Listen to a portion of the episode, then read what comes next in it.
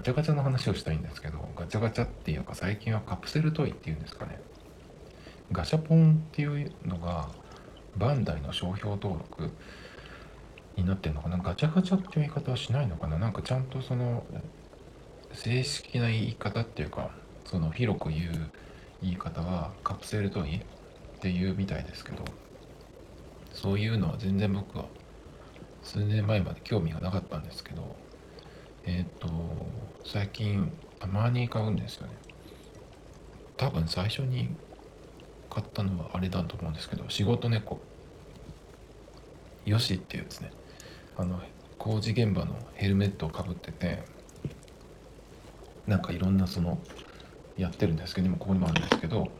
でもねよしがね出ないんですよ。仕事猫っていうやつで今ねパート3かなまで来てて。でそれがあの静岡の会社が作ってるんですよね。トイズキャビンだけかな。違ったりしてね。確かそうですけど。そこがね作ってるんですよ。それを最初になんかツイッターかなんかで見たのかな。なんだこの猫はと思ったんですけど。でも別にそそれを見た時にすぐ欲しいと思わなくてええー、というぐらいだったんですね。で僕は、ね、フィギュアとかも全然興味ないしなんならそのフィギュアの元っていうかそれが出てくるアニメとかね漫画とかもほぼ見ないんでと言ってもたまにハマるのがありますけどゆるキャンとか今はスパイファミリースパイファミリーはねあのなんだっけテレビでやってましたけど春頃からやってて7月でワンクールで終わったんですね。だけどそれがパート1とかシーズン1っていう感じ。でシーズン2的な感じで、えー、と今度10月からやるんですよね。なんでと思ったんですけどあの春から始まって3ヶ月7月の頭ぐらいに終わってでそっから3ヶ月ぐらい空いて10月から次は放送しますよみたいなのが出てるんですけどあれこれだけ人気があって3ヶ月負けたら負けてもまあ漫画っていうか原作は続いてるしスパイファミリーのその人気が3ヶ月でね衰えるようなものでもないと思うんで別にあの問題ないと思うんですけど今のその勢いで3ヶ月空けちゃうともったいなくないって思うんですよね。ちょっとうんなんかそれがなぜこんな勢いでやらないんだろうと思ったんですけどでもなんかちょっと考えてみたら、まあ、アニメも制作するのに時間かかるのかな。あの効率化っていうのはそのすごい昔のアニメ制作の時に、えー、何？それに比べたら効率化する工夫というかあとはツールとかねそういうのはきっと上がってるんじゃないかなと思うんですけどまあでももしかしたらその分作業が増えてよりそのクオリティを上げるために結局は同じようなね時間がかかる漫画とかもそうなんですけどだからなんか見てるとあのあれですねそのスパイファミリーもそうですけど1週間で30分枠だから実質20何分24分とかそれぐらいの、えー、時間ですよね。1週間待って20何分の1本見るだけ。漫画でも週刊だと,、えー、と1週間で何ページか分かんないけどそんなに1冊読むのに比べたらあっという間に終わっちゃう。だからその制作に時間がかかるっていうのは大変だと思うんだけど1週間でそのぐらいのうんと内容というかボリュームちょこちょびっと1週間でちょびっとっていうそれはなんかなんとかならないのかなと思うんですよね。すごいなんていうのかな。まあその1週間を待つっていう楽しみとか明日だとかもうあと1時間で見れるとかっていうそのワクワク感みたいなのはいいんだけどなんかあまりにもちょっと過ぎてねそれがもうちょっと60分とかだったらまだいいんだけどちょっとあまりにもなんか少なすぎるんですよね。もう終わりっていうか。だからあのテレビでやるっていうのはやめたらいいんじゃないって思うんですよね。テレビでやらなかったらみんなが見れないじゃんっていうかもしれないけどテレビでやると結局その CM の関係とか前後の関係があるから30分枠でも30分じゃなくて今言ったみたいに234分っていう風になるじゃないですか。1週間でたったそんだけっていう。でもそれだったらそのまあどのくらいのボリュームがちょうどいいのか分かんないけどまあ30分ならきっかり30分で1話っていう風にしてそれをシーズンごとにドバッと出す。ネットフリックスとかだとドラマが多分そういう出し方ですよね。シーズン1が終わってシーズン2が出るっていう時にこの日にシーズン2が出ますよっていう。でそこでドバッと出るから、まあ、自分のタイミングというかペースでね見ればいいっていう感じなんですけど。なんかその方がいい気がするんだけど僕ゆるキャン見た時にあれも多分テレビではなかったのかな最初元は。だけどゆるキャン知った時がもうとっくにそのテレビ放送が終わった時かな。だったんでシーズン1も2もあの Amazon プライムで見たんですけど。だから自分のペースで自分の好きな時間に見れたんでだから結構それ見た時に夏だったか冬だったか忘れちゃったけど夜に見てたんですね。僕のゆるキャンの見るベストタイミング時間帯はやっぱ夜11時半を超えてからですね。静かになってからっていうか。そのぐらいの時間もっと夜中でもいいかもしれないですけど。だからそういう時間に見るのが良かったんで毎日好きなように好きなタイミングで見てましたけどだからえっ、と来週まで待つとかってことをしなくても全部見れたんでね。で割と僕はそのアニメってほぼうんそういうなんていうのかなえっ、と放送とか連載とかされてるタイミングで見ることがないんで完結してる状態で見るっていうのが結構多かったんですね。去年だったか今年だったか。ゴルゴ13これもなんか10年ぐらい前のやつですけどプライムビデオで見つけて見たんですけどそれは50話ぐらいやったんですよね。多分だから 1, 1年分かな。やったんじゃないかなと思うんですけど。すごいそれも面白くて見たんですけど。だから本当に50話あるっていうと最初の123話とか見てる時はまだまだ先があるっていう感じですごいなんかこう分厚い本を手に入れたようなね感じでその楽しみがまだいっぱいあるっていう感じですけど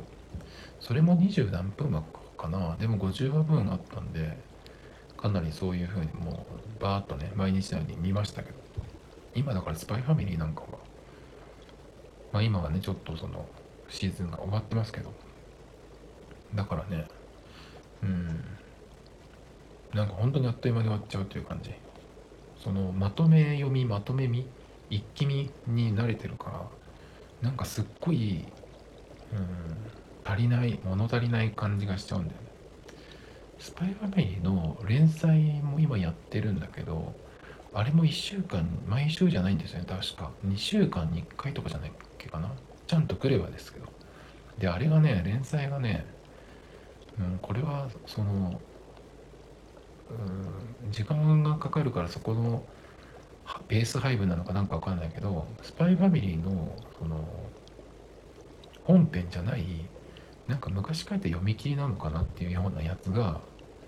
来たりすることがあるんですよね。あの単行本とかもそうなんだけどなんか間に挟まってんだよ全然違うやつが。ちょっとそのスパイとかそういう設定とかは近いんだけど全然トーンが違うやつ。なんかそれをなんかその読まされるっていうか、まあ、僕はあこれ違うやつだと思ったら見ないんだけどなんかそれがすごい嫌なんですよね。であれ見て一度も面白いと思ったことはなくてでそれより何よりあれをそのスパイファミリーの間に挟むことであの作者の人が、まあ、自分が書きたいものを書いたものなのか多分そうじゃないかと思うんだけどそれと今の編集者がついて出来上がってるスパイファミリーと、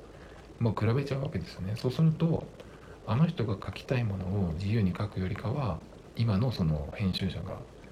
ついたものの方が間違いなく面白いし売れる。売れてるんだけど。だからなんかねそれって誰得なのってちょっと思っちゃったりするんですけど。でそうだガチャガチャの話をしてたんですね。どうやってずれたんだ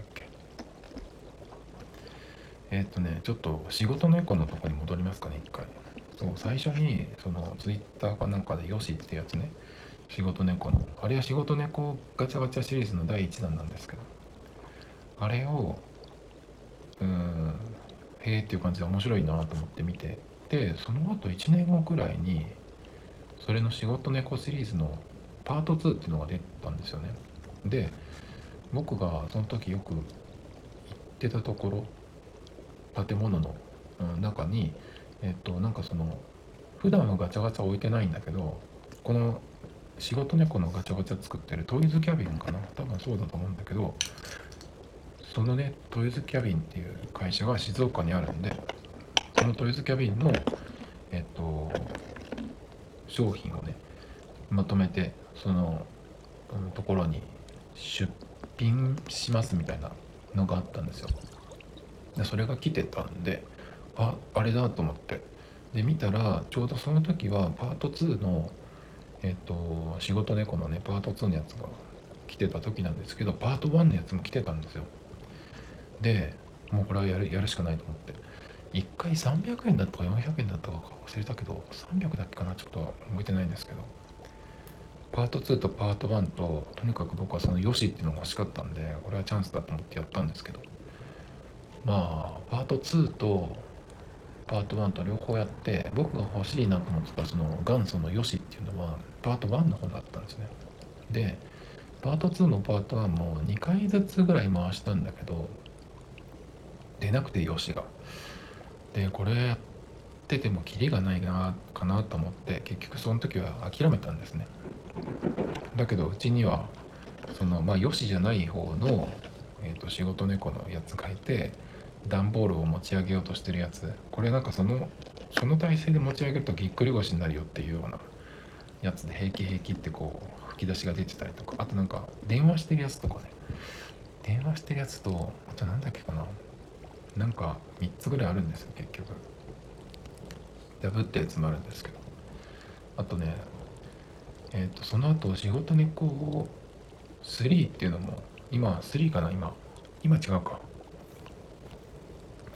3っていうのが出たんですけど3がねなんか急にクオリティが下がってるんですよ。違うメーカーが作ったのかなっていうぐらい。だからそれは一回も回してないんですけど。で一番多分最近最近はどっちかな？なんかその後にねえっ、ー、となんか仕事猫があの幼稚園の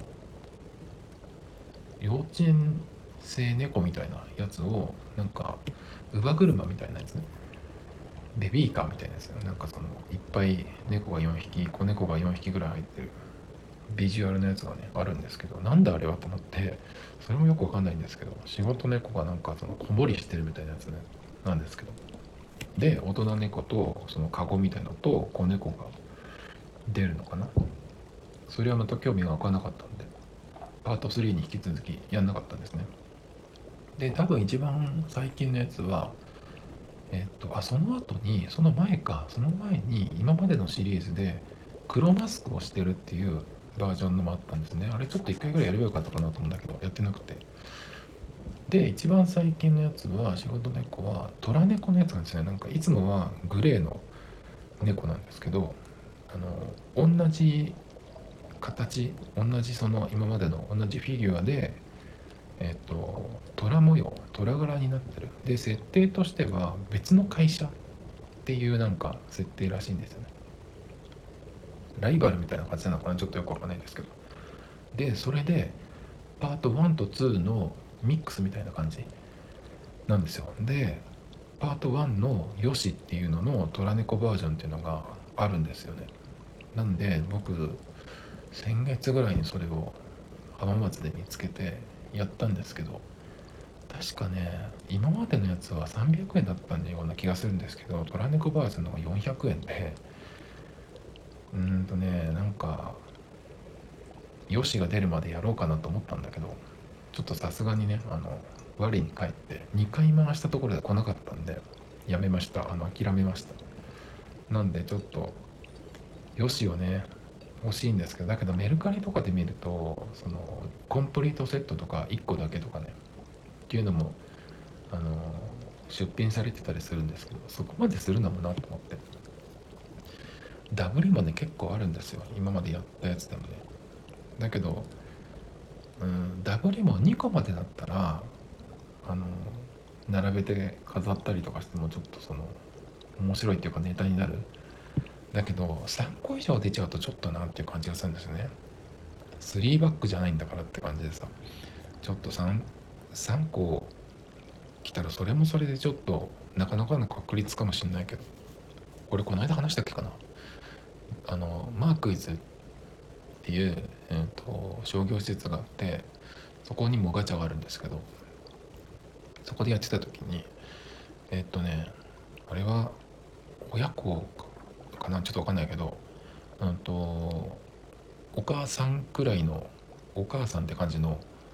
女性の方がねあのやってましてで連れの人にねその人はね BTS のファンみたいですね。で BTS のシリーズって結構いろいろガチャガチャであるんですけど BTS のやっててなんかそのナムさんが3連続で出たとかって一番いらないのにとかって言われてねナムさんっていうのはえっ、ー、と RM さんっていう人ですね。キム・ナムジュンさんだけかな本名。RM って言ってんだけどキム・ナムジュンさんなんで出たしかだからナムさんって呼ばれてるみたいですけどナムさんいらないとかって言われてねなんかちょっとナムさんかわいそうと思っちゃったんですけど。ナムさんすごいんだよね。英語もペラペラだしあの人が BTS の何て言うのかなその、まあ、リーダーだしあの人がいたから BTS が生まれたみたいなところもあると思うんですけどよく知らないけど、ね、そんなこと言っちゃって大丈夫かなって。だからねちょっとナムさんかわいそうとか思ったんですけど。えっ、ー、と何の話でしたっけ？仕事猫から始まってそうだね。それでまあ仕事猫のガチャガチャをやってまあそれだけだったんですよ最初僕。まあいろんなガチャガチャがあってその見てるとあこんなのもあるんだっていうのがを見るのが楽しかったぐらいなんですけど。だけど最近は結構いろいろやるようになってしまって。えっ、ー、とアザラシのアザラシが好きなんですけども 最近。アザラシのものがあるとと出来が良ければね回したりとかして。あとはゆるキャンシリーズであったりするとやったりしてね。ゆるキャンってもなんかキーホルダーみたいなやつだとやらないんですけどちょっとした何て言うのかなそのフィギュア的なやつだったりするとやりますけど。最近は何かな。でそうそうそう。それでえっ、ー、とその場所がねガチャガチャ売り場っていうの？それが結構うん場所によってその品揃えだったりとか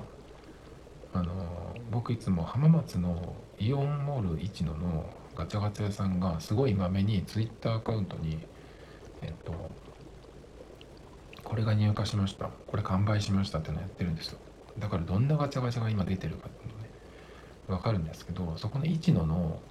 ガチャガチャコーナーはすごい品揃えがねいいんですよ。多分まあそこよりいっぱいあるとこっていうのはあると思うんだけどそのツイッター見てる限りではかなり僕的にはヒットのものが多いんでね多分その全部は入れられないからどれを入れるかっていうのはそのお店が決めるんじゃないかなと思うんですけど。まあどこに行っても割とそのアニメ系のものとかはそこそこねあのスペースを取っているんですけどあとはなんか最近は食べ物系のやつとかね乗り物系のやつとか動物系のやつとかまあいろいろその系統があるんですけど最近そうだな何がやったっけかな。あとは風にも負けずっていうやつでなんか風がこう強風が吹いてる感じのうんビジュアルの動物のやつがあるんですけど風にも負けずが今2かな？1は僕知らないんですけどそれのなんかパグがいいなと思って出ないかなと思って2回回したんですけど2回とも同じねなんか犬が出ました。あの何て言ったらいいのかな？ちょっとオレンジっぽい毛の毛の長い犬なんですけど昨日もねえっ、と「風にも負けず」シリーズあったんですけどそれやっても3回目出たらちょっとなと思ってさすがにやめましたけど。だからまあ全部揃えたいっていう気持ちは全部揃えたいというかその欲しいものが出るまでやりたいっていう気持ちもあるんだけどなんかちょっと自分で線引きをしようっていうか。だから2回ぐらいやってもいいけどそれでえっ、とかぶったらやめようっていう感じ。まあ2個出て違うものが出て本当にその狙ってたものが出なくてもまあいいかっていうぐらいにしといた方がなんかいいような気がしてね。まあだからそれぐらいなんですけど。でその場所なんですけど場所っていうかお店。浜松が僕的には今のところ静岡と浜松で比べるとね僕の生活圏内とか移動圏内で言うと浜松が品ぞれもそうだしその何が入ってるかっていうその好みですけど。それに関してはうんと浜松の方が僕は好きなんですよ。駅ビルのメイワンっていうところがあるんですけど。ロフトがある階かな。そのロフトの反対側にあるんですけど。そこがねそんなに広いわけじゃないんだけど。結構僕が僕的にツボなねねものがあって。あることがあるんで浜松に行った時はまず改札降りたらとりあえずメイワンのそのガチャガチャコーナーに行くっていうのがルーティンなんですけどそこでやってでえっ、ー、と移動するっていう感じなんですけど。でさっき言ったその1のね4モール1のそれはあの浜松駅からちょっと離れてるんで歩いては行けなくはないけどちょっと歩いていくような距離じゃないんで、まあ、車借りた時にパーって行ってえっ、とちょっと見てくるっていうそこにあの仕事猫のさっき言ったヨシっていうやつあれの超でかいやつがいます。静岡にも実はいるんですけど。モディっていうねえっ、と丸い系の、うんと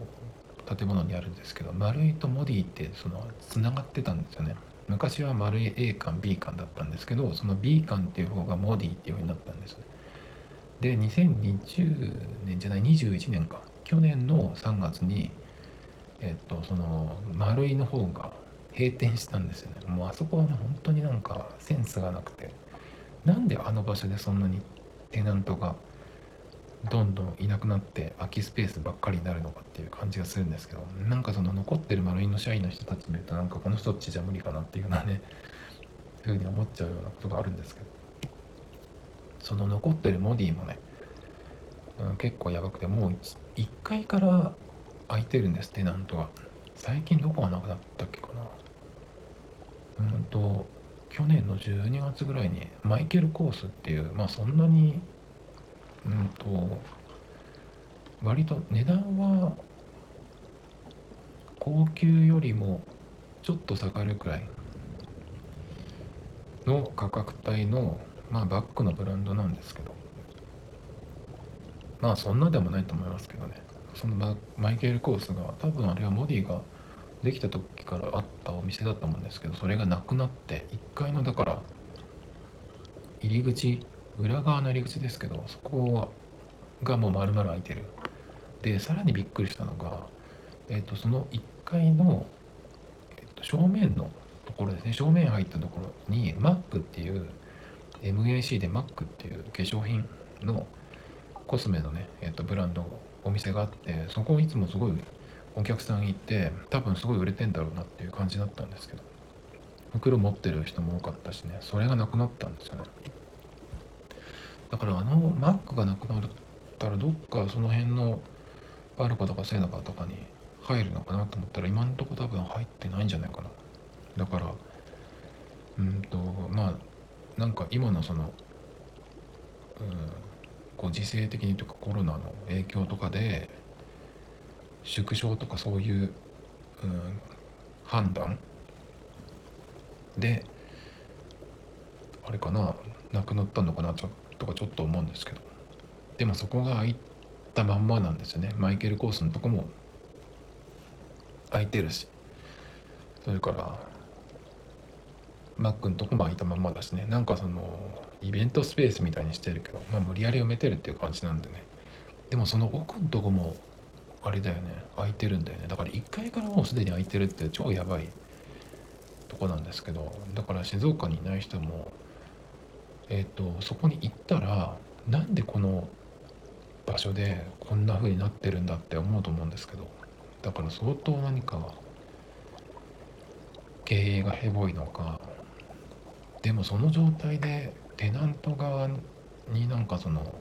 厳しい条件を出してるとも思えないしね。そんなことしてられないだろうし。まあモディの話はいいんですけどそのモディの2階にガチャガチャ工具なんかあるんですけどそこにもうでかいね仕事猫のヨシってのがいるんですよ。でそこがねやっぱりここお客さん入ってないんだなっていうのが分かるんですけど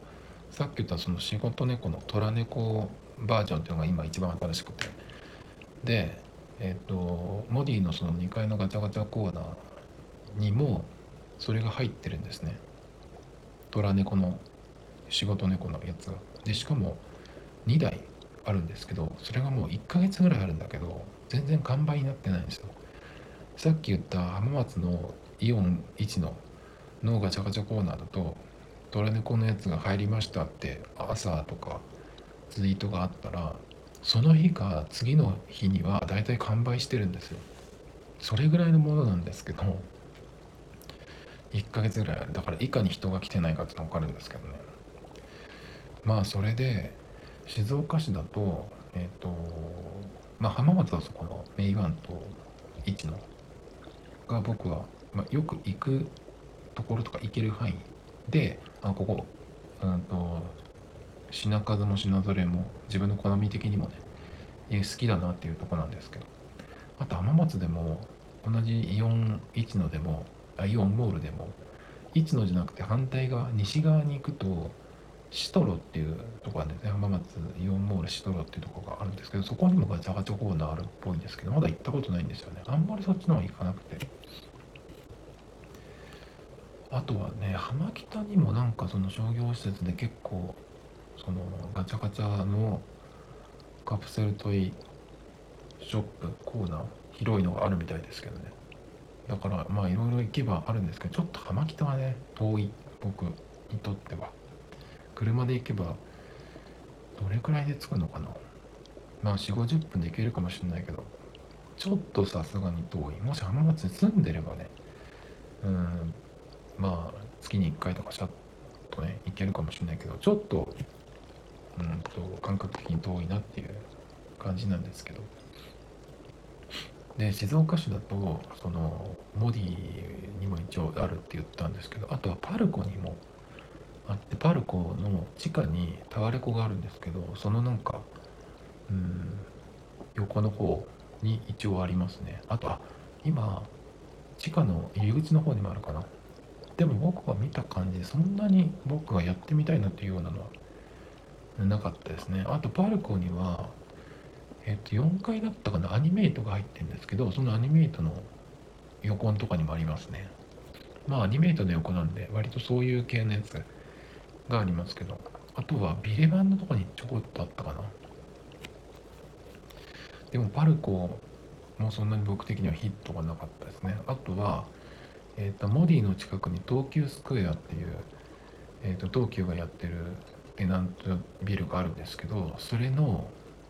地下にソフマップがあるんですがソフソフマップのとこにも、えーと、ちょっと並んでますね。そこはまあまあかな回したことはないけど。あとは、えっ、ー、と地味に結構ありますね。同じ東急スクエアの中でも最近できたんですけど2階のとこにガチャガチャコーナーがあるんですけどそこはね結構いっぱい並んでるんだけどなんか微妙すぎてパッと見結構規模があるっぽく見えるんだけど同じのがなんかうんあったりとかえっとあとはねなんかそのくじみたいになっててそのガチャガチャを引くと中には当たりがあってあれは何だろうスイッチとかなんかのゲームソフトが当たりますみたいなね。なんだこれはっていうようなちょっとうんなんか変。いいものがあんまり置いてない。埋めてるだけっていうような感じでね。ちょっとあんまり良くないですね。で静岡市だとえっ、とマークイズってさっき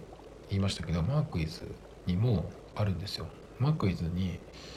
うんとあれはゲーセンっていうよりかはうんと UFO キャッチャーとかああいう景品取る系のゲーセンなんですけど。フードコートの反対側にあるんですけどそこにえ、ー、とずらっと並んでるのとあとはそこの近くにまるまるガチャコーナーみたいなのがあってそこがね最近結構良くてあの広さはそんなにあるわけじゃないんですがうんと物がね結構あのいいものを入れいいものっていうとまあ僕にとってはですけどそこでこの間あのえっ、ー、とゆるキャンのやつもあったっけかな。ゆるキャンのやつもそこでやったかな。あのなんか前へ習いみたいにしてるやつがあるんですけど。あれとかあとなんだっけスパイファミリーのあの電源ケーブルにはめるやつがあるんですけどそれがあったりとかね。それ僕1回だけやってアーニャさんが出ましたけど。アーニャさんがね結構これ系のガチャガチャ系のやつ似てないんですよ。いくつか種類が出てるんですけどフィギュア系のやつがねそれが本当に似てなくて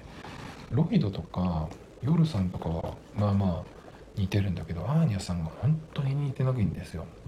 ひどくて。で僕のその、まあ、偶然出たえっ、とそのケーブルにつかませるやつ。これはまだマシな方かな？でもアーニャってこんな顔だっけ？っていうようなね。であとね顔がね頭がものすごくでかい。んですよ。まあアニメってそういうバランスかもしれないけど。それにしても異様に頭だけがでかくてちょっとよく見てると怖い。っていう感じですね。でまだ行ったことないんですけど、うんと、静岡市になるんだけど一応清水の方にねなんかあるらしくてそのかなり、うんと、広いガチャガチャショップがねだからそこもちょっと行ってみたいなと思うんだけどまあなんせ行かないとこなんで車借りていくっていうような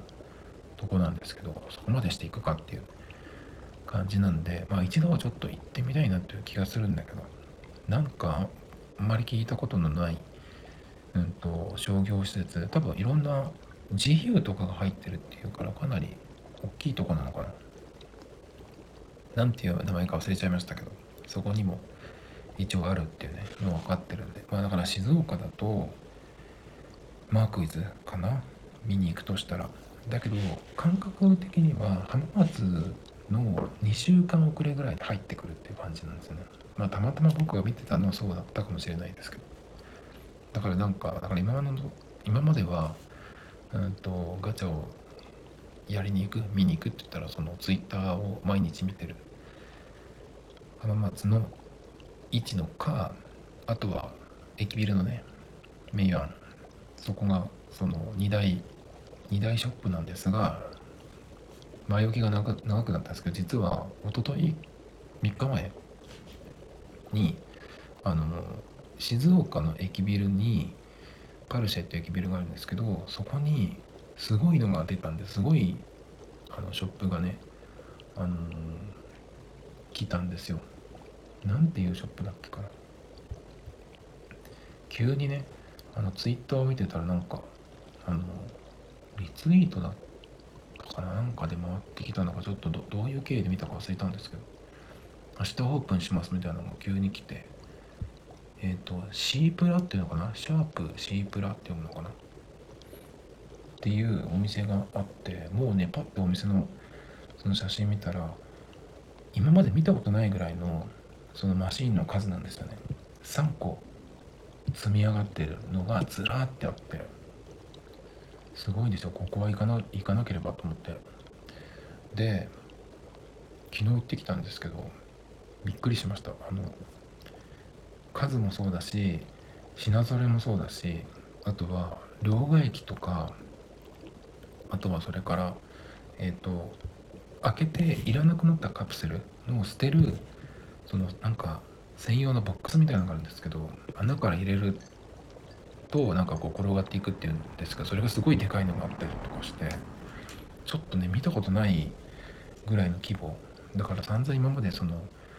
えっ、ー、と浜松の市野のやつとかメイワンのやつとかがいいって言ってたんですけどそこと並ぶかもしくは超えちゃうかもしれないっていうぐらいのあのカプセルトイショップが近所にねできたっていうことですごかったんですよね。昨日行ってきたんですけどもうだからちょうど今連休の人もいるのかな。僕はちょっとその日は用があったんでえっ、と朝ね10時に開店で10時ちょっと過ぎに行ったんですよ午前中に。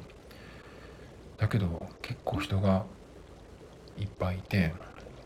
まあだけどね本当に見応えがある。さっき言ったそのえっ、とパッと見規模はあるけど全然だったっていうその東急スクエアみたいなところのあのやつはあここなんか結構いいかもしれないって言ってパーッとこう一通り一周見ていくとなんか全然だなって言ってさーってねこう、うんと、出ていく感じだったんですけどそこは本当に見応えがあってえっと今までそのネットではそのイオン一度のツイッターでこういうのが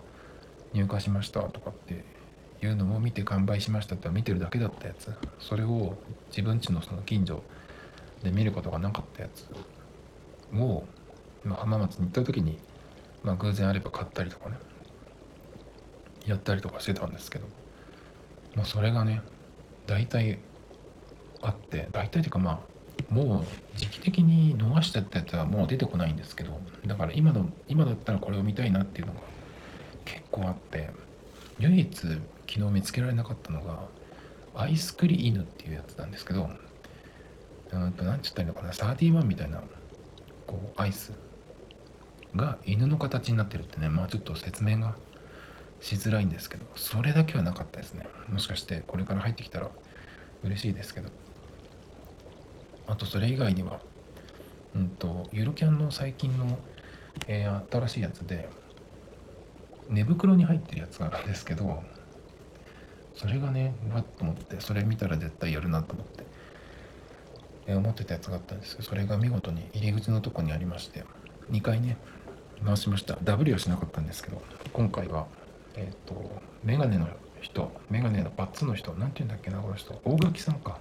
大垣さんとあとなでしこね。が寝袋に入っているやつが出ましたね。シマリンがあったらいいなと思ったシマリンのやつも結構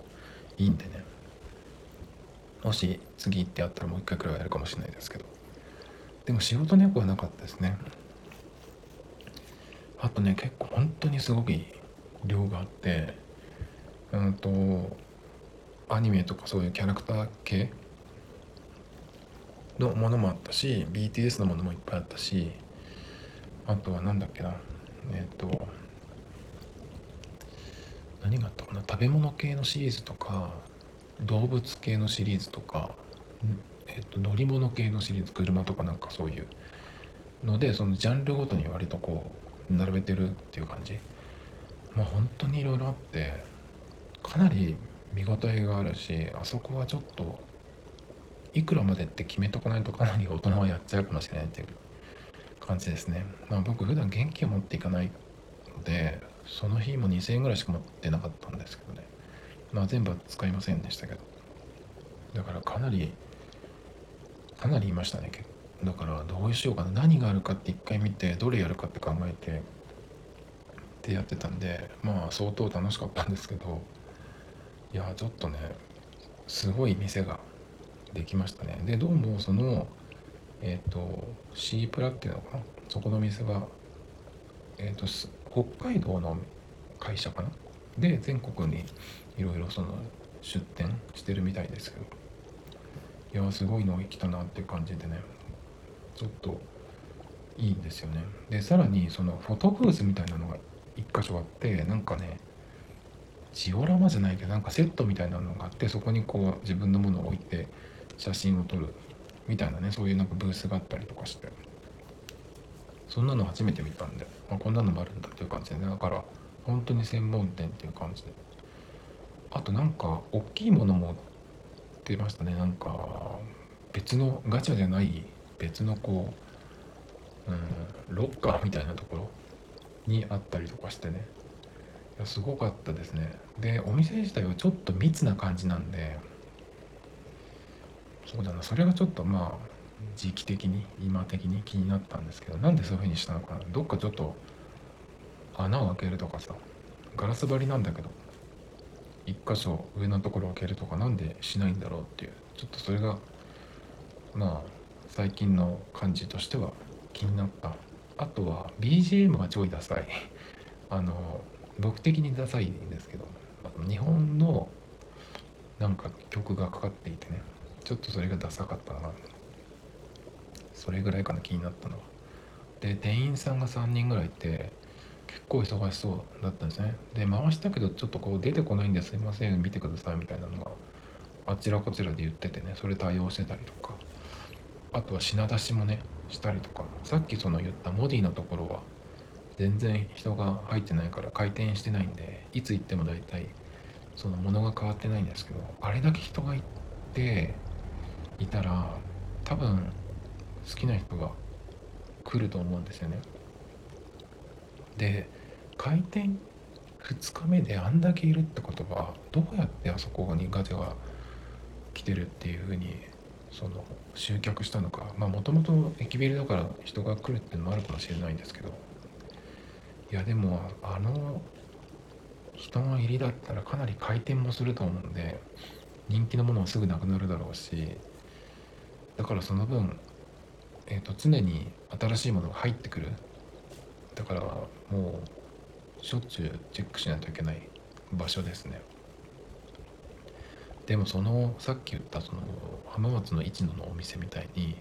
ツイッターでまめにこれこういうのが入荷しました完売しましたまだやってるのって他あんまりないんじゃないかなっていう気がするんですけど。だからあのお店がそれをやってくれたらちょっとかなり忙しくなっちゃうんですけどね。まあだからちょっとすごかったですねあれは。見たんですけど。あとね同じフロアに昨日 IKEA のなんか出張みたいなのが来てたんですけどそっちもすごい並んでましたね。そっちはちょっと人が多すぎたんで行かなかったんですけど。で昨日はそのゆるキャン以外の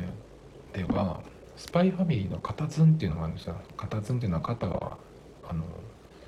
人間の体の型。でズンはカタカナでズンなんですけど何て言ったのかなこう。型ズン電車の横並びの席でこううとうとして隣のその方に頭がズンっていっちゃう。あの感じの、え